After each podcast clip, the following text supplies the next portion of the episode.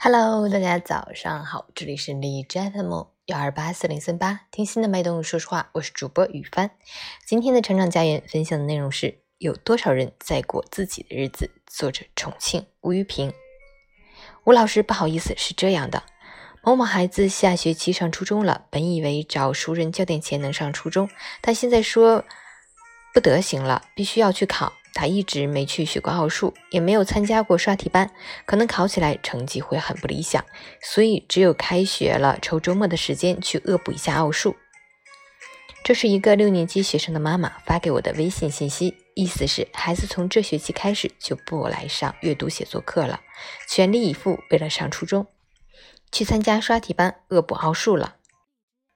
我只回复他两个字：明白。因为我深知，在升学面前，我的任何道理都很苍白。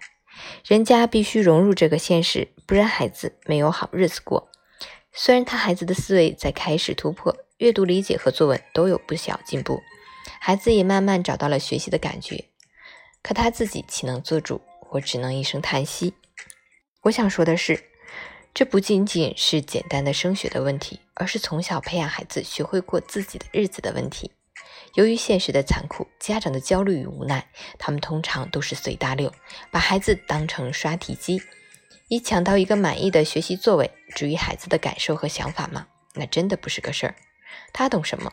家长不替他做主，他能有好果子吃吗？写到这里，我终于明白了，为什么遇到问题，许多孩子的口头禅都是问我妈。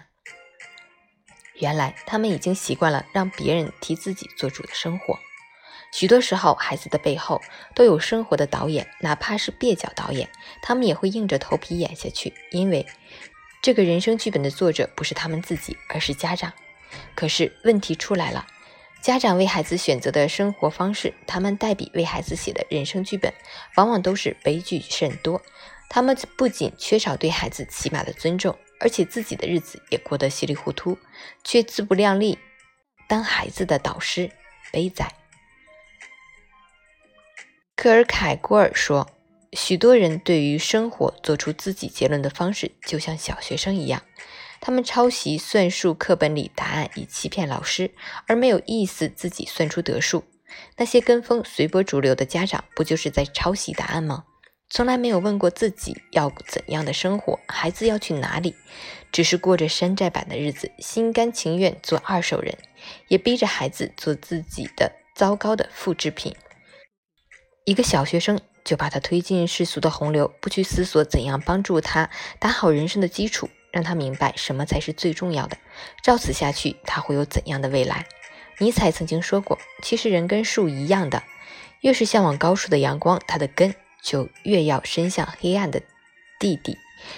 小学生时值灿烂的童年期，还有许多事关生命快乐成长的事情值得去做，却被家长抛进刷题的深渊。可以说，童年的底色就是没有任何条件的快乐，如此他们的世界才可能是五彩斑斓的，生命的根才能扎深，长大以后才能像树一样迎接高处的阳光。